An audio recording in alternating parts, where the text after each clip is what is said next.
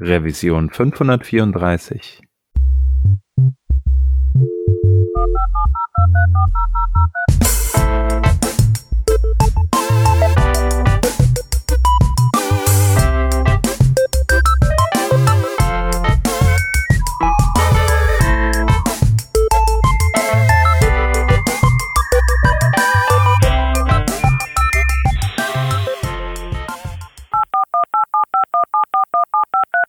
Diese Revision von Working Draft wird euch präsentiert von Hörerinnen und Hörern wie euch. Auf patreon.com slash workingdraft könnt ihr uns ein paar Euro in den Hut werfen.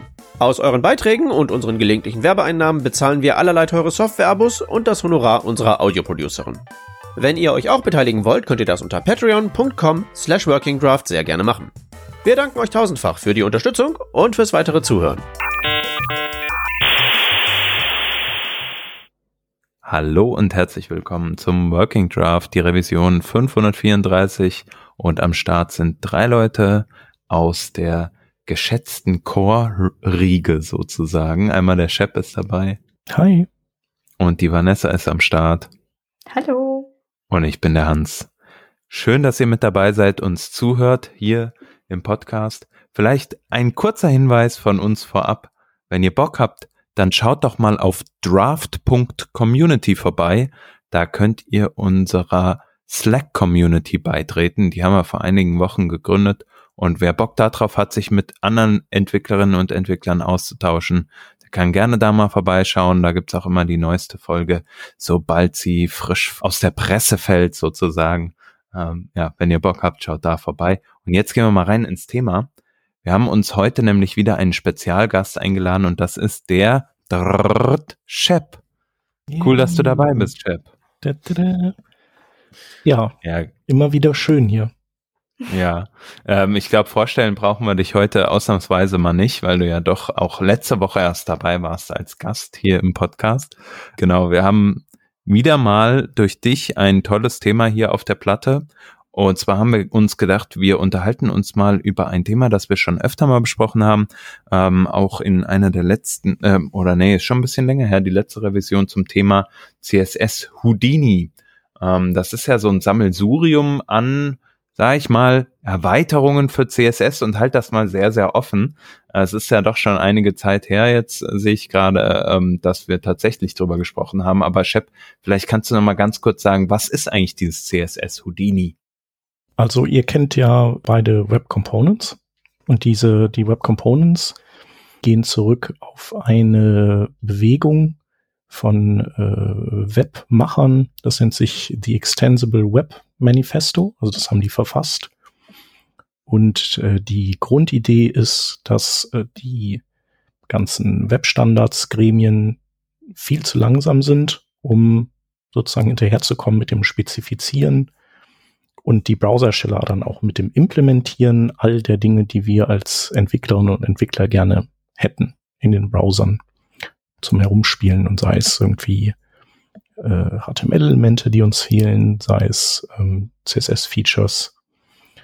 Und äh, die Idee des Extensible Web Manifesto ist, äh, oder sozusagen die Mission der dieser Leute, die das zusammengeschrieben haben, war zu sagen, wir versuchen statt eben immer so ganze große ähm, Würfe zu machen, versuchen wir lieber erstmal sozusagen reverse zu engineeren, was die Browser auf den, in den verschiedenen äh, Technologiebereichen so treiben, um zum Beispiel ein HTML-Element bereitstellen zu können.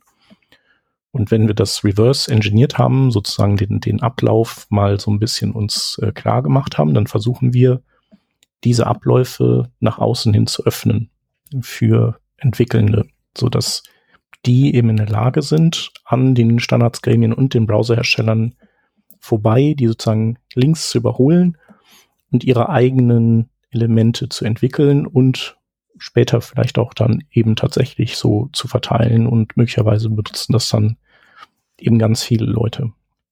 Genau, also die, die, ich glaube, dieses Extensible Web Manifesto und auch diese Web Components Idee, die stammt aus 2011. Und ähm, danach hat's hat's ja relativ lange auch gedauert, bis wir Web Components überall einsetzen konnten. Also eigentlich konnten wir das ja erst so richtig cool ab 2020, als Microsoft vom, äh, also die Engine von Edge, also von ihrer eigenen Edge HTML Engine auf äh, Chromium gewechselt sind. Und ähm, ein paar Jahre nach den Web Components haben diesen Ansatz äh, auch die CSS-Leute äh, sozusagen äh, geboren. Genau, also im Dezember 2014 war so das, die, das erste Posting auf der Mailinglist, dass die so eine Taskforce gegründet haben und das war die, die What Taskforce, das äh, sozusagen erkunden sollte, wie CSS, so in, wie die Primitive von CSS, also welche sind das, die da im Spiel sind und wie funktionieren die. So als äh, lustige Randnotiz, diese Taskforce hieß WhatTF, was natürlich gleichzeitig ein, ein Pun war, äh, sollte quasi äh, What the fuck äh, sozusagen gleichzeitig sein. Das wurde dann aber relativ äh, bald in, in Houdini umbenannt. Einfach weil das irgendwie ein coolerer Name dann doch war als so ein kindischer WTF-Name. Man möchte ja auch ernst genommen werden von allen Browserherstellern. Richtig, genau. Ja, und ähm, die haben dann sich an die Arbeit gemacht und äh, verschiedene äh, so Bereiche herausgearbeitet, die letztlich involviert sind in CSS. Also dass das CSS sozusagen über die Leitung geht und am Ende irgendwas irgendwas hingepinselt wird.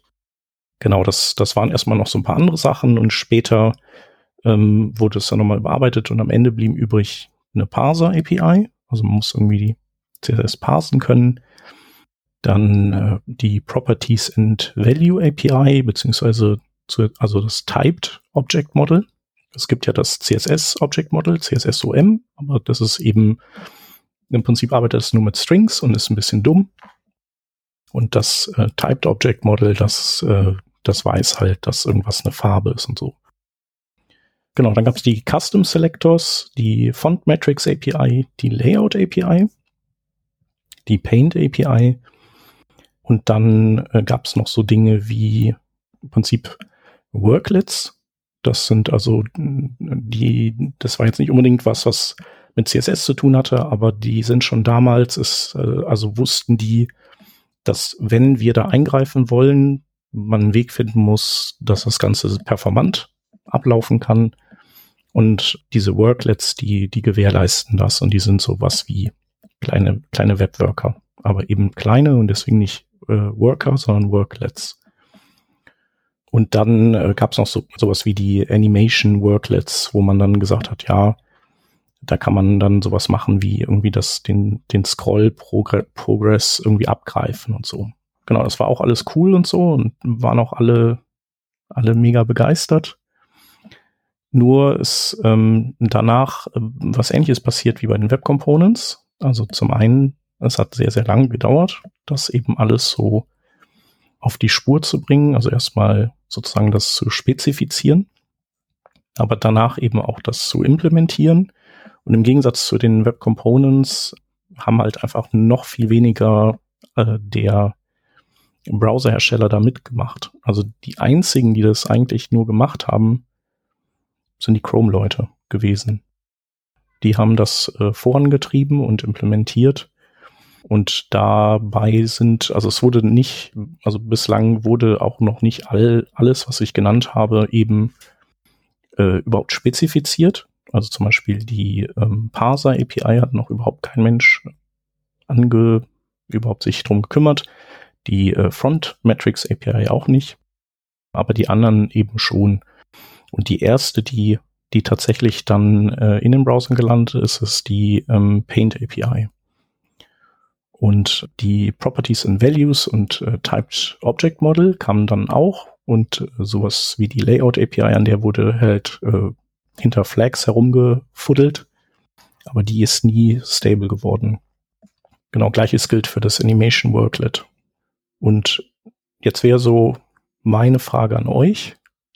Ihr habt das ja wahrscheinlich auch so ein bisschen mitbekommen und verfolgt.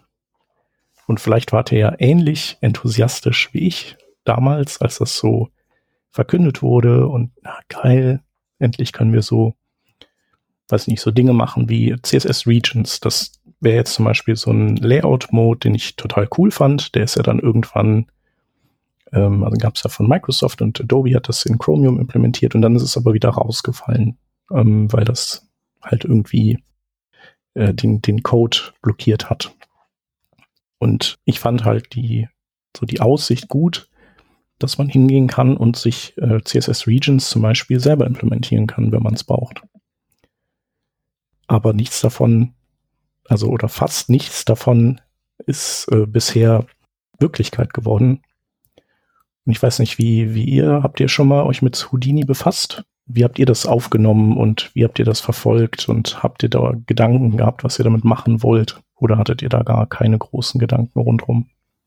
Ich habe von Houdini gehört, also ungefähr auch zu der Zeit, als Lissé Linhardt bei Working Draft war. Vielleicht auch einfach durch sie, durch weitere Blog- und Blogartikel und weiteres. Und ich habe ein ähnliches Verhältnis irgendwie dafür wie zu so äh, CSS in JS. Ähm, ich weiß, dass das gibt und ich weiß, dass es manche Leute ganz toll finden. Mir hat immer so ein bisschen mein Problem dafür gefehlt äh, oder letztendlich dann auch die Zeit, die ich mir hätte nehmen müssen, weil ich nicht so ganz wusste, was ich damit überhaupt machen kann. Das ist natürlich jetzt sehr unfair, weil mir vielleicht was ganz, ganz, ganz Geniales da entgangen ist.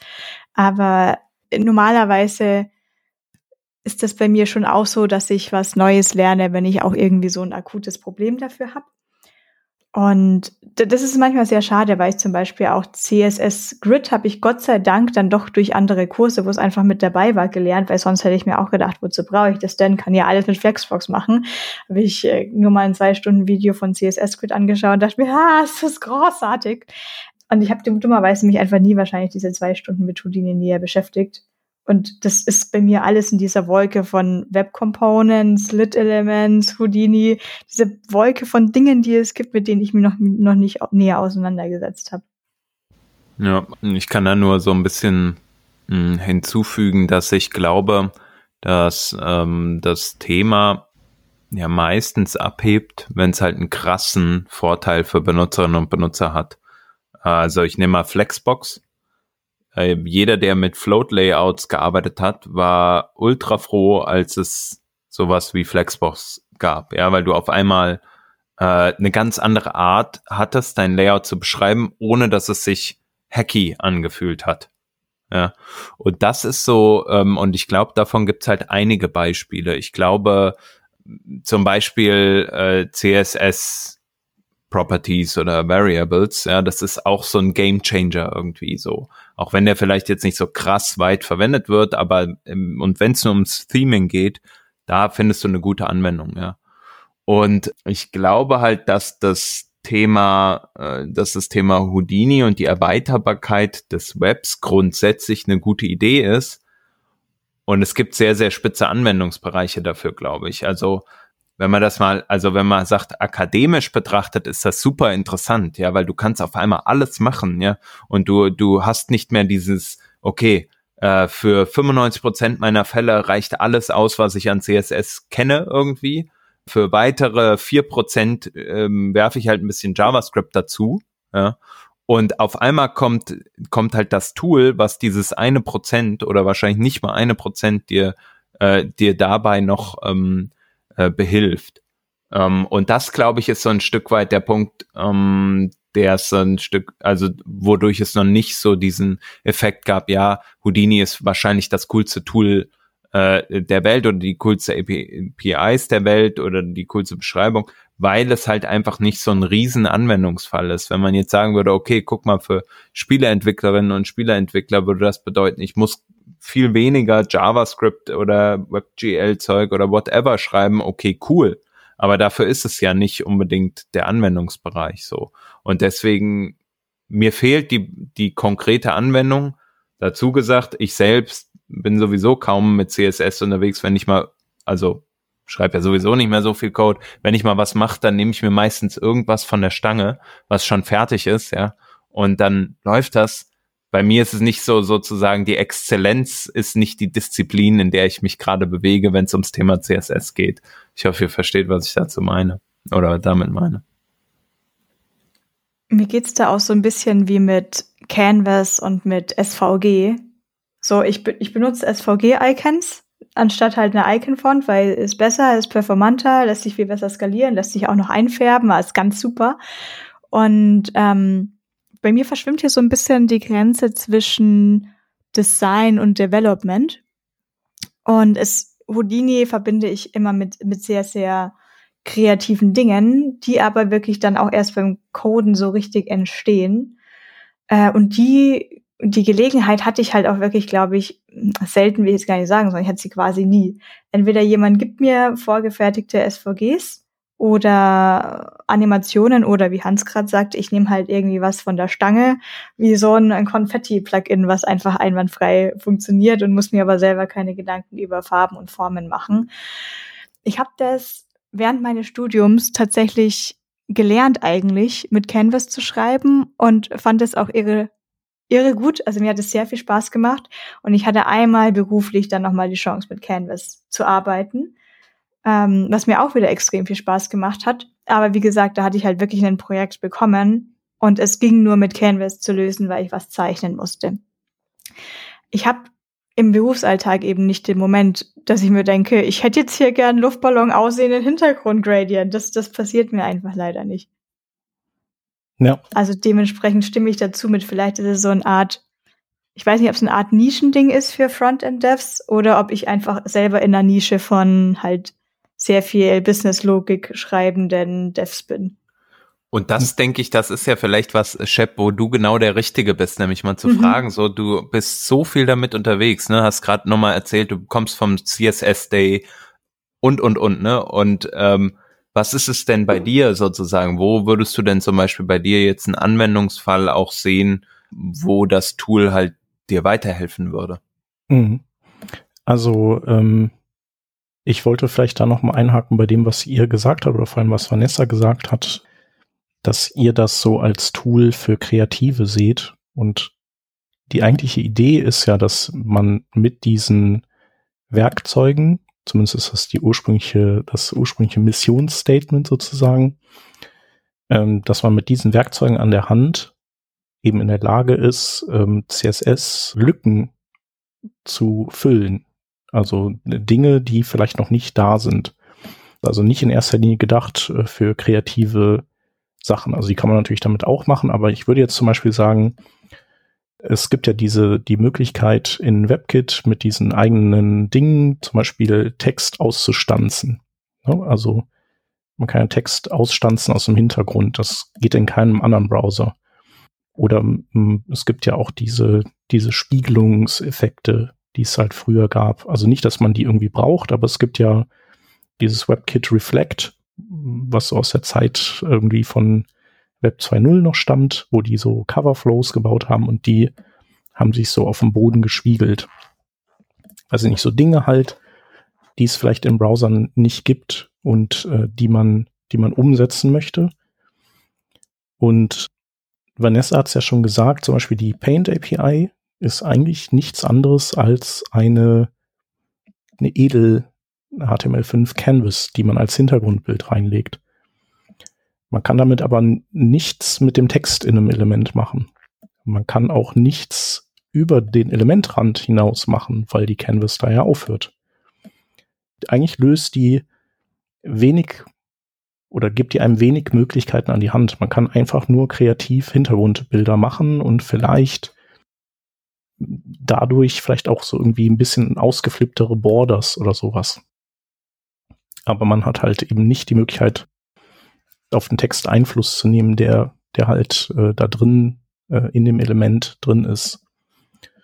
Genau, also ich finde, das ist so, Houdini ist halt wirklich mit Fanfaren gestartet, aber steckt halt irgendwie übelst fest und kommt nicht mal nah an das dran, wofür es eigentlich gedacht war. Die, äh, bei der Layout API ist das ähnlich. Da gibt es gibt ja eben, ich hatte ja eben erwähnt, CSS Regions wäre total cool, wenn man das implementieren könnte. Oder auch, ähm, es gibt auch ähm, CSS Exclusions, das ist auch ganz cool. Also bei den, bei den Regions funktionierte das so, dass du quasi, du hast eine Quellregion, die beinhaltet irgendwie Inline-Elemente. Und dann konntest du beliebig viele äh, Targets angeben, in äh, die der Inhalt fließt. Und dann konntest du eben ein, Diff vielleicht irgendwie oben auf der Seite positionieren. Das war das erste Target. Und wenn das voll war, dann lief quasi das alles, was dann darüber hinausging, in das zweite Target, was du angegeben hast. Aber die mussten nicht zusammenhängen. Also du konntest quasi Text durch ganz viele verschiedene Elemente fließen lassen, die irgendwo auf einer Seite sind. Oder bei den CSS Exclusions kannst du hingehen und ähm, kannst etwas absolut in, in einem Text positionieren und den dann umfloaten lassen, zum Beispiel. Also dieses Element. Und so könntest du zum Beispiel ein, ein Bild nehmen und das absolut in einem Fließtext positionieren und der würde einfach dann da drum fließen und das Bild wäre eben mittig in dem Text, was du ja mit Floats momentan einfach nicht machen kannst. Das wären halt so Dinge, wo man, wo man auf die Standardsgremien wartet und die Browserhersteller auch, dass die es implementieren. Und es passiert halt nicht. Aber du kannst es eben auch nicht mit den Houdini APIs implementieren. Selbst denen nicht, die vielleicht momentan nur in Canary drin sind. Und das Einzige, was, äh, glaube ich, so im, im Layout-Bereich jemals implementiert wurde, war so ein Masonry-Layout. Da hatte aber, haben die Mozilla-Leute gesagt, ja, wir machen einfach so ein Masonry-Mode in CSS Grid. Ähm, und genau, und fertig. So, die haben, haben das halt dann einfach so erschlagen, den schien das anscheinend leichter zu fallen, CSS Grid um einen weiteren Layout-Mode zu erweitern, als irgendwie sich da einen abzubrechen, die, ähm, die Layout-API zu implementieren. Also daher kommt dieser Eindruck, dass Houdini vielleicht irgendwie in seiner ursprünglichen Form vielleicht eher ein Rohrkrepierer ist. Auch weil, weil man ja auch sehen kann, dass die anderen Browserhersteller sich dann nicht dahinter hängen, was auch damit zusammenhängt, dass es A eben seitens der Entwickler und Entwicklerinnen, also die konnten keine Use Cases äh, bisher irgendwie vorweisen, dass es für die anderen Browserhersteller auch so ist, dass sie sagen, okay, cool, was ihr da in den, im Chrome macht, der jetzt die Paint API unterstützt, das ist schon echt mega, das ist super bereichert das Web äh, total und sind auch wirklich irgendwie seriöse Use Cases. Müssen wir wohl jetzt auch ran. Macht irgendwie Sinn. Und dass eben generell auch einfach sehr viele dieser Bestandteile hm, ja im Prinzip feststecken und, und sich auch keiner groß darum kümmert. Also es gibt zum Beispiel eine Seite, die heißt äh, Is Houdini Ready Yet? Die ist von Surma. Und äh, die, das letzte Update ist halt aus Mai 2021. Und auch das ist, würde ich sagen, so ein bisschen steht so sinnbildlich dafür, wie, wie stark oder wie das, wie das Thema weiter vorangetrieben wird seitens ähm, der Beteiligten. Genau, und ähm, es gibt aber Teile von Houdini, die finde ich total praktisch und das sind gar nicht diese großen Sachen, also diese Weltherrschafts-APIs wie eben Layout und Paint und so, sondern äh, die, also meiner Meinung nach coolste API aus diesem ganzen Strauß ist die Properties and Values API. Und ich finde das deswegen, weil ähm, was die möglich macht, ist, dass du äh, du kannst Custom Properties äh, upgraden, indem du den mithilfe einer bestimmten, also einer Add Property Add Rule ähm, einen Type zuweist. Und sobald du das machst, kannst du die, kannst du anfangen, die zu animieren. Denn bislang ist es so, Custom Properties sind eigentlich nichts anderes als Strings. Und wenn ihr jetzt hingehen wolltet und würdet das, würdet eine Custom Property in einer, ähm, in einer Keyframe-Animation animieren wollen, zum Beispiel, dann hättet ihr keinen, keinen quasi keinen weichen, keine Interpolation weil der Browser würde halt denken, ja, keine Ahnung, ist halt ein String, ne? Was soll ich da machen? Der startet so und endet so und ich flippe den einfach irgendwo in der Mitte. Und das, ähm, das, das ändert sich eben, indem du, wenn du einen Type, wenn du die mit einem Type versiehst und sagst zum Beispiel Type Color, dann kannst du eben von Red nach Green weich überblenden. Oder du sagst, das ist ein Integer oder sowas oder ein, oder ein Number. Dann kannst du von 0 nach 1 kannst du auch animieren. Und dann kannst du wiederum hingehen und sagen, ich, ähm, ich verwende Kalk und äh, verarbeite die zum Beispiel in einem, in einem Gradient oder sowas. Und schon hast du halt einen animierten Gradient. Und ähm, aber nochmal um zum Verständnis, also das bedeutet, du hast eigentlich diese Möglichkeit mit dem mit dem Feature, das out, also out of the box einfach zu verwenden. Also man muss äh, dafür dann keine zusätzliche Programmierung äh, mehr irgendwie anlegen, sondern du sagst einfach, okay, add type oder add was add auch property, immer, genau. add property. Ähm, und das ist vom Typ Color, genau wie du gesagt hast und die Animation läuft automatisiert ab. Ähm, genau, also du machst, du gibst dem Browser einfach mehr Informationen über diese Custom Property, als du, als der Browser eben hätte, wenn du sie nur einmal über die normalen Deklarationen äh, irgendwie deklarierst. Mhm. Da kannst du ja nur machen, minus, minus, Variable, Doppelpunkt. Ist halt ein statischer Wert normalerweise. Genau, also nicht unbedingt statisch, aber eben ein ein, der Type ist halt unbekannt. Der Browser schafft das auch irgendwie nicht zu sagen, okay, da steht jetzt eine 1 und dann interfert der sozusagen den Type und sagt, das ist dann bestimmt, es könnte ein Number dann sein, sondern der ist, mhm. eigentlich ist der dumm. Und im Prinzip ist das gleichbedeutend mit einem, mit einem String für den. Nur, dass es eben, dass wir das nicht in Anführungszeichen sehen, für uns ist dann, dann wäre es ja irgendwie eindeutig, aha, klar, logisch, das ist ja ein String. Mhm. Intern behandelt er das so. Ja. Mhm. Genau, und du machst halt dann Add Property und dann den Variablennamen, dann geschweifte Klammer auf und dann kommt da rein Syntax, da kommt dann Number, Integer, Color, Angle, ähm, Length, was auch immer. Und danach kannst du noch sagen, ob das ähm, inherit, also äh, kann das eben vererbt werden oder nicht. Und dann noch eine Initial Value. Also wenn, wenn die Variable wenn auf die zugegriffen wird, aber sie noch nicht irgendwo quasi gesetzt wurde, was ist dann der Fallback-Wert? Und das ist eigentlich eine ganz kleine Geschichte, die, äh, die da so aus diesem Houdini-Strauß heraus ähm, äh, auch geplumpst ist.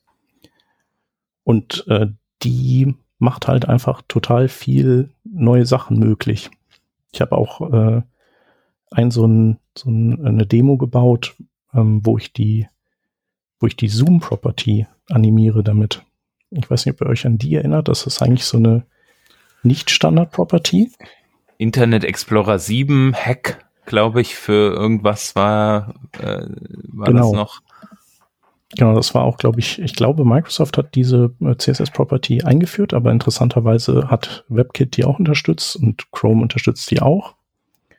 Und ähm, die arbeitet ein bisschen wie Scale, aber mit dem Unterschied, dass äh, wenn du äh, mit Transform Scale arbeitest, dann hinterlässt dieses Element, das du skalierst, ja im Prinzip den, den ursprünglichen Abdruck im, im Layout. Also das, wenn du das auf Null skalierst, dann ist das zwar das Element selbst wirklich nicht mehr zu sehen, aber man hat immer noch diesen Freiraum, den das ursprünglich belegt hat. Und andersrum, wenn du es hochskalierst, ist es eben auch so und es verdrängt halt gar nichts nach außen.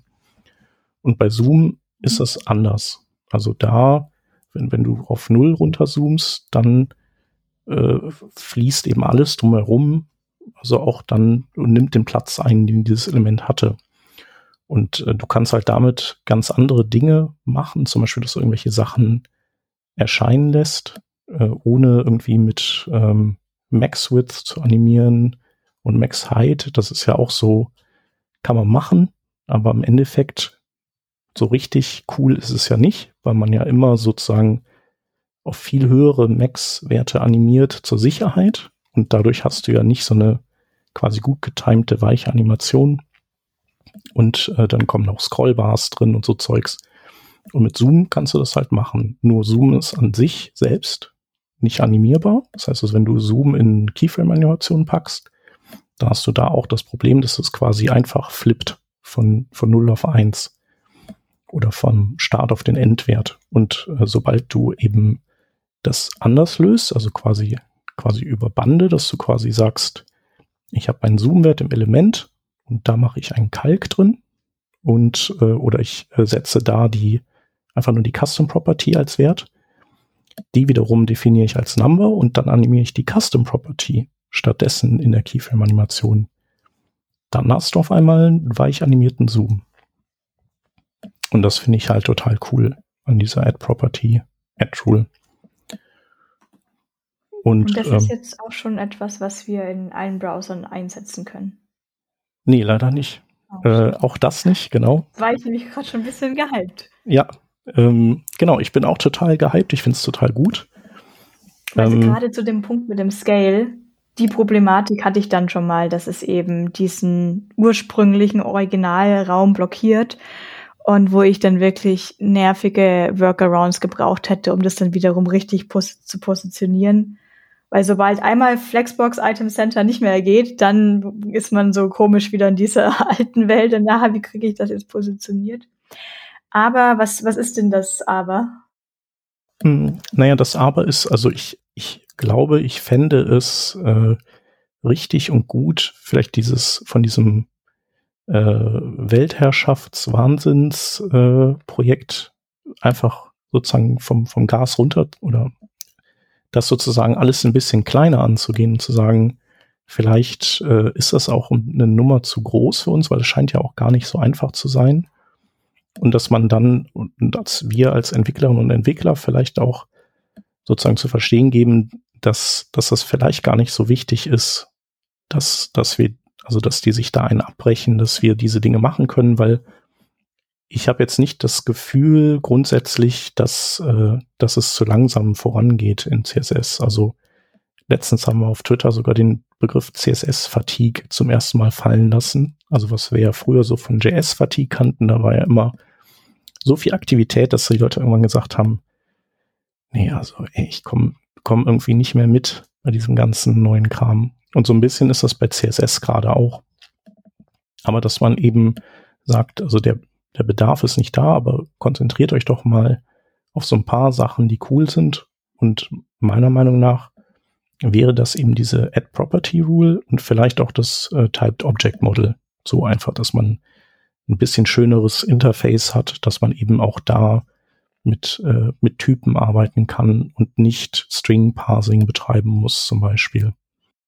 Ähm, also ich glaube, ihr habt das ja in Warhol, hatte der Peter damals auch ganz viel mit diesem versucht, mit dem CSS-Typed Object Model zu arbeiten und hat ja dann auch ja. eigentlich Bugs zurückgemeldet und so. Ähm, es ist doch sehr inkonsistent, genau, äh, zwischen Browsern, aber auch teilweise in Browsern selbst. Und du hast jetzt Custom Properties angesprochen. Under the Hood ist es ein String, so und für uns sieht's auch so aus, aber wir können durch unser menschliches Denken da halt was reininterpretieren und so. Und das ist ähm, ja, es ist nicht sagen wir mal, wenn wir sowas in anderen Sprachen vorfinden würden, wären wir wahrscheinlich sehr schnell dran, Bugs zu erstellen als Entwicklerinnen und Entwickler, zu sagen, ey, guck mal, hier passt das Typing nicht, hier passt Folgendes nicht, hier ist eine Inkonsistenz und so weiter. Aber da wir nie in diese Tiefe gegangen sind bisher im CSS-Bereich, ähm, hat uns das mit äh, CSSOM auch nicht gestört wahrscheinlich. Ja, wahrscheinlich schon. Genau.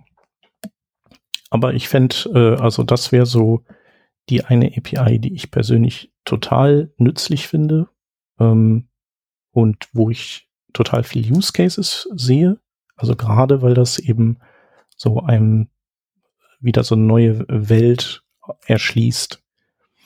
Ähm, genau, und man kann auch ähm, noch ein paar abgefahrene Sachen damit machen.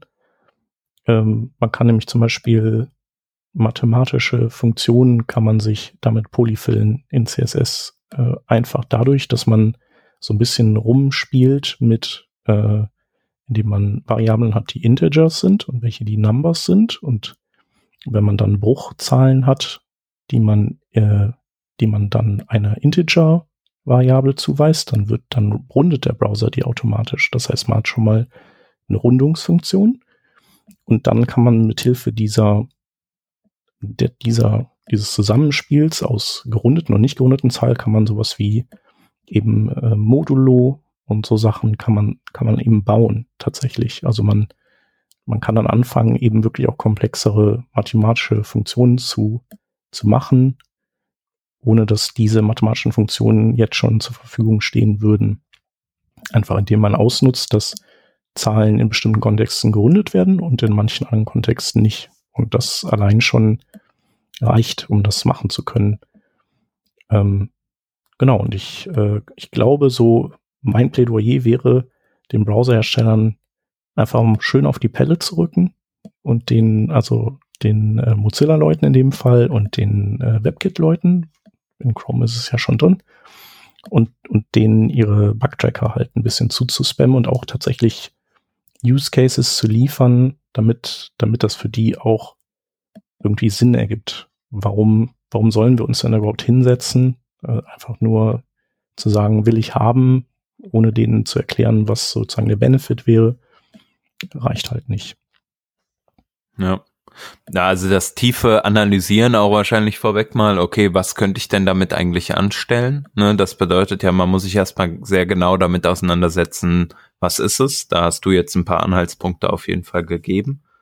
Ähm, um dann aber auch zu schauen, okay, wie kommt man denn davon oder wie macht man denn das, den aktuellen Stand äh, der Entwicklung besser oder was sind auch Zukunftscases über das, was wir anfangs gesagt hatten, nämlich vielleicht etwas, was ein bisschen ähm, ja künstlerischer angehauchter ist, äh, hinaus. Ne? Ja. Genau, wobei das Künstlerische, also das, das kann man theoretisch eben auch auf, auf anderen Wegen ähm, ganz gut lösen. Ne? Also du kannst ja zum Beispiel auch mit SVGs total viel machen. Also du kannst ja ein SVG-Hintergrundbild machen und, und in SVG kannst du ja auch komplett steil gehen. Ähm, in Safari gibt's auch tatsächlich, äh, kannst du als Hintergrundbild zuweisen WebKit Canvas. Also das heißt, die haben eigentlich so eine Paint API für Arme. Die Chrome-Leute haben das dann, glaube ich, in Chrome 38 irgendwann rausgeworfen aus ihrer Codebase. Ähm, und da kannst du dann quasi in dieser Canvas, die, die halt nicht als Element irgendwo rumfliegt, sondern die, die hinter dem, also zugewiesen ist als Hintergrundbild, kannst du genauso rumzeichnen wie in der normalen Canvas und wie eben auch in der Paint API, weil letztlich ist die Paint API nichts anderes als die Canvas API. Genau, oder eine Canvas, die nur halt in einem dieser Worklets drin steckt, also dieser kleinen Webworkern. Es gibt ja, gibt ja so ein paar äh, Leute, die auch recht viel irgendwie das auch promoted haben, so Yuna und ähm, also Una Kravitz von, von Google und äh, der äh, Vincent de Oliveira. Ähm, und das ist halt alles nett, so, aber es, es haut halt einen, einen nicht so richtig aus den Latschen. Ne? Es ist halt so, ah ja, cool. Ähm, ja, schön, dass es geht, so nach dem Motto. Ich hätte jetzt noch mal eine Frage zu der Animation API. Mhm. Und ich würde mich da generell fragen, wie umfangreich und sinnvoll das denn wäre. Denn wenn ich an Animations denke, also tatsächlich Animations und nicht Transitions, ähm, dann fällt mir eher sowas ein wie Free.js oder diese ganzen Bibliotheken. Wäre mhm. da Houdini was, was man stattdessen nehmen könnte, wenn ich ähm, mache am besten mal einen Vorschlag, wenn ich jetzt irgendwie Daten in einem Diagramm darstellen möchte, in irgendwie einem Spinnennetz und ich möchte es halt irgendwie tatsächlich auch noch wachsen lassen. Mm, naja, du könntest also die, also wenn das, ähm, wenn das sehr komplex gezeichnet würde, dann würdest du ja wahrscheinlich eher dieses Chart auch in entweder per SVG machen oder wenn SVG jetzt irgendwie dafür nicht in Frage käme, würdest du das in eine, in eine normale Canvas zeichnen und dann äh, gegebenenfalls, also weil letztlich eine Canvas kann ja auch Alternativtext oder sollte vielleicht sogar auch Alternativtext haben, ähm, annotierst du das dann, was, was man da sehen kann, vielleicht für, für assistive Technologien. Da sehe ich jetzt äh, nicht so viel Möglichkeiten. Ähm, die Canvas kann ja auch ganz prima animiert werden. Also was du, du meinst ja wahrscheinlich das Animation Worklet, richtig? Dass du dir mhm. noch so im Gedanken äh, fest, festhing von vorhin. Mhm. Also da hatte der äh, Soma von, auch von Google mal so eine Demo gebaut, wo ein Header äh, automatisch zusammenschrumpft, wenn man runterscrollt. Und mhm. das hat der über so ein Animation Worklet ähm, abgebildet. Ähm, das Ding ist nur, also es gibt halt äh, einen neuen Standard, der nichts mit Houdini zu tun hat, der heißt Scroll Timeline. Und da kannst du Animationen eben nicht mehr Zeit, nicht an die Zeit koppeln, sondern du kannst die an die Scroll-Tiefe ja. koppeln. Ja. Und ähm, genau, du kannst also in CSS-Animationen äh, dementsprechend animieren und könntest damit so ein, so ein Header eben auch bauen. Und dann gibt's ja noch die Web Animation API. Ähm, mhm. also die, die quasi so, so wie jQuery Animate so in der Art funktioniert früher. Und die äh, wird dann auch die Möglichkeit haben, dass, dass die äh, Scroll-Timeline ähm, gesteuert ist. Und damit hat sich irgendwie auch der Use Case für das Animation Worklet ähm, okay. erübrigt. Ja. Verstanden. Ich weiß gar nicht bei SVGs, ähm, wenn man jetzt selber F SVGs macht, macht man das eher in einem Vektorprogramm und zeichnet tatsächlich? Oder ist es auch möglich, äh, quasi per Code das, das zu schreiben, sinnvoll mit. zu schreiben? Doch, per Code geht das auch. Es kommt halt drauf an, ähm, also es kommt so ein bisschen drauf an, was für ein Motiv das ist und wo, wo deine, deine Fähigkeit dann eben aussetzt, ähm, dir Koordinaten äh, vorstellen zu können für die Dinge, die du machst. Ja, ja.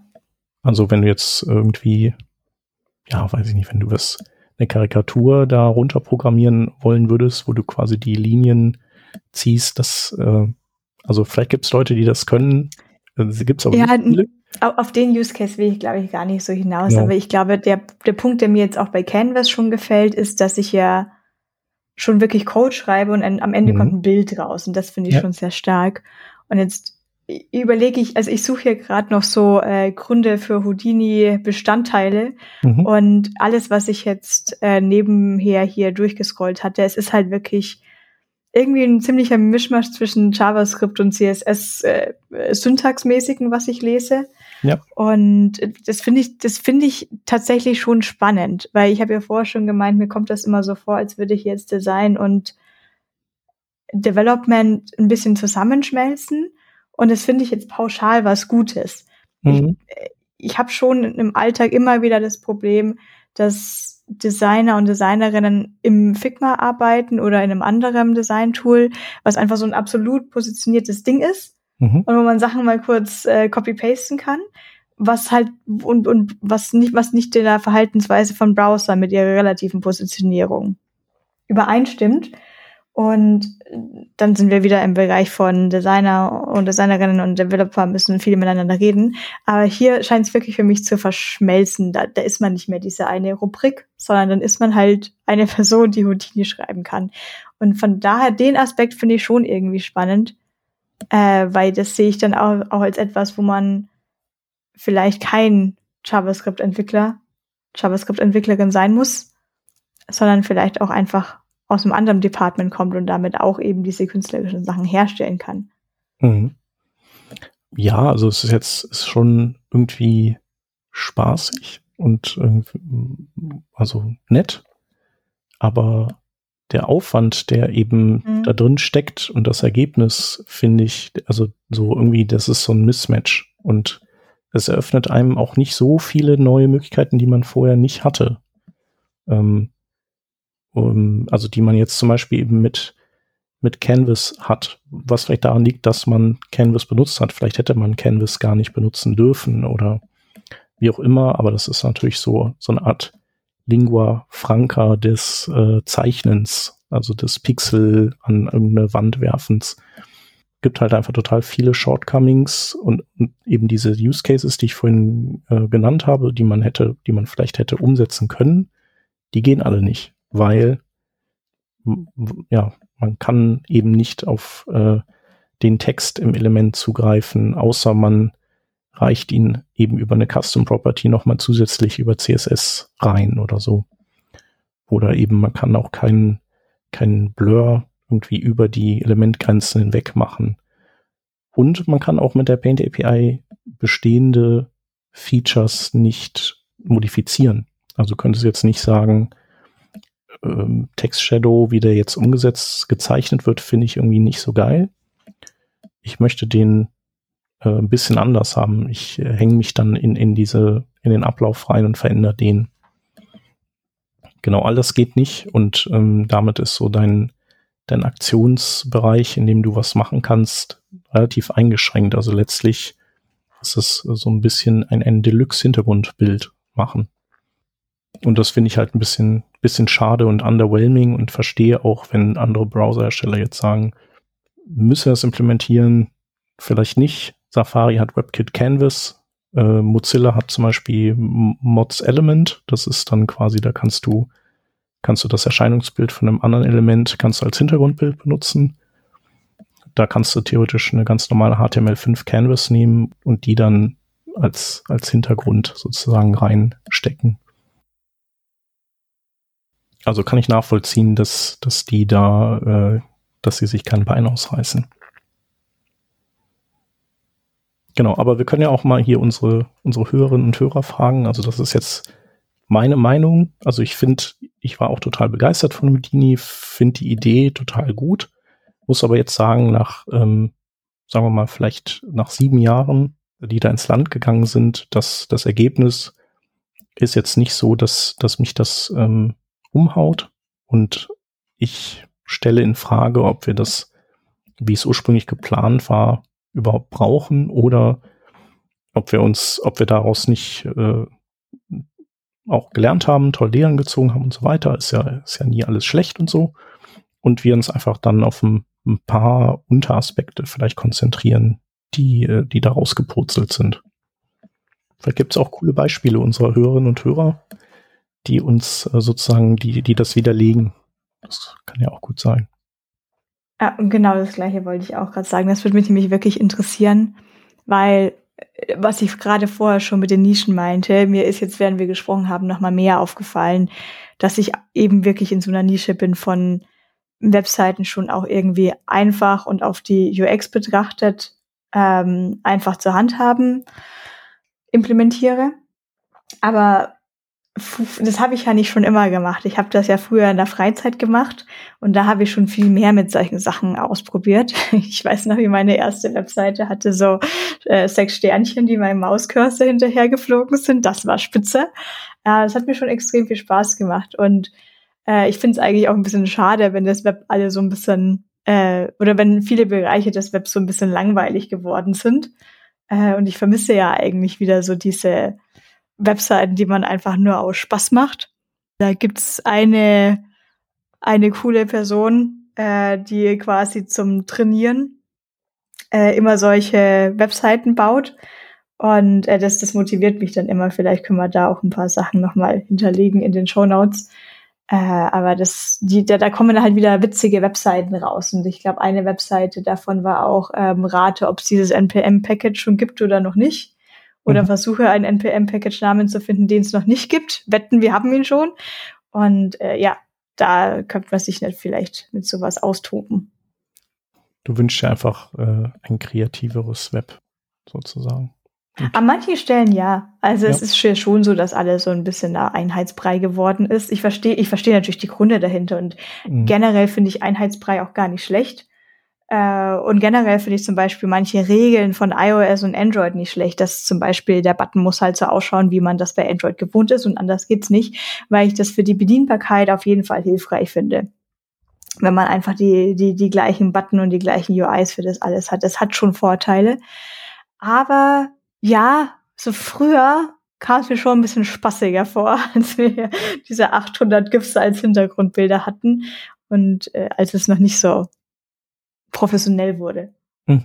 Ja. Und äh, vielleicht gibt's ja einen Teil da draußen, die äh, sowas wie Houdini oder auch ähnliches eben extrem gut dafür finden und extrem gut dafür einsetzen können. Ich meine, ich bin in meiner, nennen wir das mal, diese View Angular Svelte React Bubble, aber es gibt ja auch so einen harten Kern bei Ember und Elm, die damit alle sehr, sehr glücklich sind. Äh, und wenn man da mal jemand davon reden hört, denke ich mir, hm, ich weiß auch nicht so, existiert es noch? Und dann erzählen sie mir, ja, wir sind eine riesige Community und wir sind alle extrem happy damit. Ja. Ja, vielleicht kann man ja auch, äh, es gab doch mal, ich glaube, das waren doch die von äh, Flipboard. Äh, die haben doch mal irgendwann mit React, glaube ich, in die Canvas reingerendert, oder? Um das besonders flüssig zu haben. Also die haben die Canvas quasi als Render-Target. Also es gibt ja dann quasi, du hast ja mhm. React und dann brauchst du ja React DOM, mhm. damit du dann im DOM rumfummeln kannst.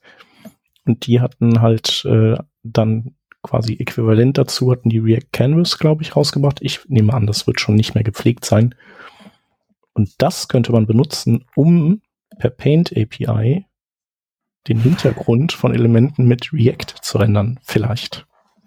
So schaut's aus. Also React Canvas hat den letzten Commit vor sechs Jahren gehabt. Nee, fünf. Ja. ja. So habe ich mir das eigentlich auch vorgestellt, ja. Aber vielleicht geht's ja noch. Ja. Ich weiß es nicht. Genau, also damals haben die auf jeden Fall gut Prügel bezogen, weil das ja mega ähm, unaccessible ist. Genau. Aber da wir jetzt ja gerade über kreative, kreatives Web reden und vielleicht auch nicht unbedingt äh, immer vorbildhaft korrektes Web, ähm, ist das vielleicht in dem Kontext dann auch mal okay. Was ich trotzdem so, was ich abschließend darin trotzdem sehr, sehr spannend finde, ist einfach diese andere Herangehensweise. Und ich, ich weiß jetzt nicht, ob ich Houdini jemals brauchen würde. Aber es steht schon aus einem ganz bestimmten Grund immer auf meiner Liste von schaust dir mal an. Und das ist eben schon die Inspiration, die man dadurch bekommen würde. Äh, ich erinnere mich noch ganz schwach mittlerweile nur noch an meine Zeit, wo ich iOS gemacht hatte. Und da zeichnet man ja, da zeichnet man wirklich. Und Sachen, die, die mir teilweise im Web schwierig fallen, aufgrund von diesen ganzen relativen Positionierungen, weiß ich noch, die waren da teilweise extrem einfach. Während so eine Kleinigkeit für mich wie unterschiedlicher Border-Radius oben links und unten rechts oder sowas, das mache ich ja in CSS mit einer Property in einer Zeile, indem ich einfach sage, 9 Pixel, 8 Pixel, 7 Pixel, was auch immer ich möchte. Ähm, da erinnere ich mich dran, das musste ich quasi zeichnen mit Kurven. Mhm. Und ich glaube, das haben die nachgerüstet äh, bei der HTML5 Canvas. Die, die, die Canvas, also die HTML5 Canvas, die Syntax, die ist ja quasi, oder äh, die WebKit-Leute haben das ja irgendwann mhm. Die haben dann gesagt, so jetzt gibt's das hier bei uns in Safari. Und die, mhm. äh, Syntax, die ist ja inspiriert von Quartz, also von der Apple eigenen quasi Zeichensprache. Mhm. Ja. Genau, und dann jetzt irgendwie Jahre spät, 15 Jahre später, ist denen das dann auch irgendwie aufgefallen, dass das ja echt schwierig ist, wenn man mal so einen Kasten mit runden äh, Ecken machen möchte. Und äh, das wurde, glaube ich, nachspezifiziert. Das geht also jetzt. Ja. Und im Endeffekt, wenn man sich dann diese ganze Inspiration abgeholt hat, wie man Dinge auch machen könnte, fällt mir halt trotzdem jedes Mal wieder auf, wie unglaublich mächtig CSS ist. Wie Sachen, die ich für selbstverständlich halte, wie einfach Ecken auf Ecken zu machen. Und das, das, also, das hört ja nicht bei Border Radius auf, sondern da, da drin habe ich natürlich irgendwie ein Bild, und dann mache ich einen Overflow hitten und das funktioniert. Egal wie sehr ich rein und raus zoome, der Browser, der rechnet das einfach richtig aus.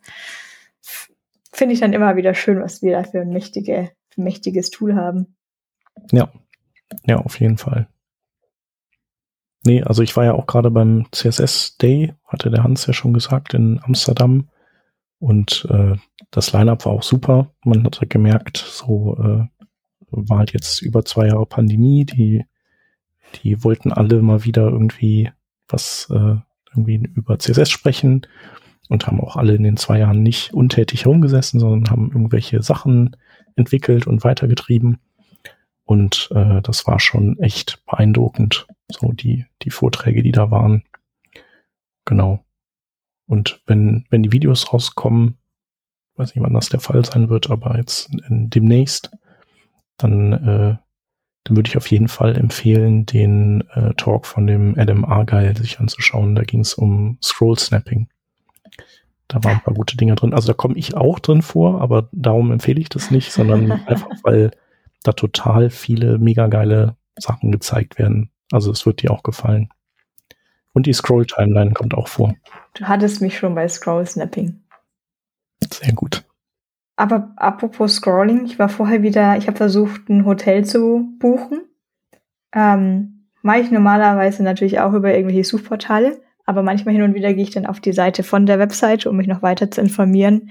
Ich kann euch nicht sagen, wie sehr ich es nicht mag, wenn ich nicht nativ scrolle, sondern wenn ich irgendwo und ich bin nicht im Bereich von einem Karussell oder Slider. Ich bin einfach nur auf einer Seite und ich möchte nach unten scrollen und in meinem, auf meiner Augenhöhe zu lesen. Und ich werde schon zur nächsten Section gescrollt.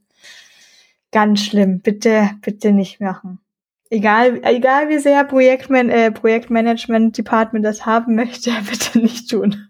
Obwohl wahrscheinlich sind das eher, wahrscheinlich eher sind das solche äh, Web Webseiten, Baukasten, wo man solche Webseiten wahrscheinlich baut, die das dann irgendwie als coolen Effekt haben. Ist nicht ja. cool. Ja, machen wir nicht. Auf, auf, bei unseren Seiten machen wir das nicht. Genau. Wollte ich mal loswerden, ist so ein bisschen, ist vielleicht auch so uncool, weil Houdini ja eigentlich eine geile Sache ist, so das mal so ein bisschen schlecht zu reden, aber äh, Vielleicht könntest du, du hast es zwar schon hin und wieder jetzt hier und da erwähnt, aber noch einmal so in zwei, drei, vier Sätzen zusammenfassen, was so dein Resümee nach dem allen ist. Und du hattest ja auch diese, diese, dieses gute Ding erwähnt, was du ja so schön fandest mit Properties und Types. Genau. Ich glaube, dieses Houdini-Experiment war sicherlich jetzt äh, für, für alle Beteiligten äh, nicht uninteressant. Ich glaube, es hat halt sein, sein gestecktes Ziel nicht erreicht. Und ich glaube, dass es auch einfach schwierig ist, weil CSS eben doch gar nicht so einfach ist. Also mein Wunsch wäre eben zu sagen, okay, weil es halt auch andere Browsersteller dann eher an Bord holt, wenn man sagt, okay, lass uns dieses riesenkomplexe Projekt irgendwie ein bisschen ver, bisschen reduzieren auf eben ein paar Sachen, die einem wirklich in der Praxis neue Möglichkeiten eröffnet, die, die man auch wirklich gebrauchen kann, die nicht irgendwie nur Spielereien sind vielleicht. Und das wären eben diese diese, eigentlich wäre das im Prinzip diese Add-Property, ein, die, die ein Teil von dieser Properties and Values API ist, die, äh, die halt zu Houdini dazugehört. Und vielleicht noch das Typed Object Model. Das finde ich eigentlich auch noch ganz sinnvoll. Also gerade wenn man eben ausliest und reinschreibt ins CSS, dann äh, ist es ja so, geht das ja heutzutage leidlich mit dem klassischen Object Model. Und das wäre dann einfach ein bisschen cooler und der Browser könnte auch eventuell ein bisschen besser optimieren auf die Sachen ähm, und, und weniger Reflows auslösen und so Zeugs. Genau, und äh, um das, also damit wir da hinkommen, müssen wir natürlich, müssen wir zusehen, dass Mozilla und WebKit eben sich auch endlich mal dran setzen. Und ähm, vielleicht können wir da einmal die Bug-Tracker vielleicht irgendwie verlinken, wo man wo man vielleicht, wo, wo unsere Hörerinnen und Hörer vielleicht auch nochmal so ein bisschen anschieben können, vielleicht mit äh, guten Beispielen, die sie in, in CodePen gebaut haben für Chrome. Und die Alternative wäre, was es auch noch gibt, um vielleicht an das Ziel zu kommen, ist, äh, man könnte auch, ähm, ihr kennt, kennt die Firma Igalia vielleicht schon mal von dir gehört?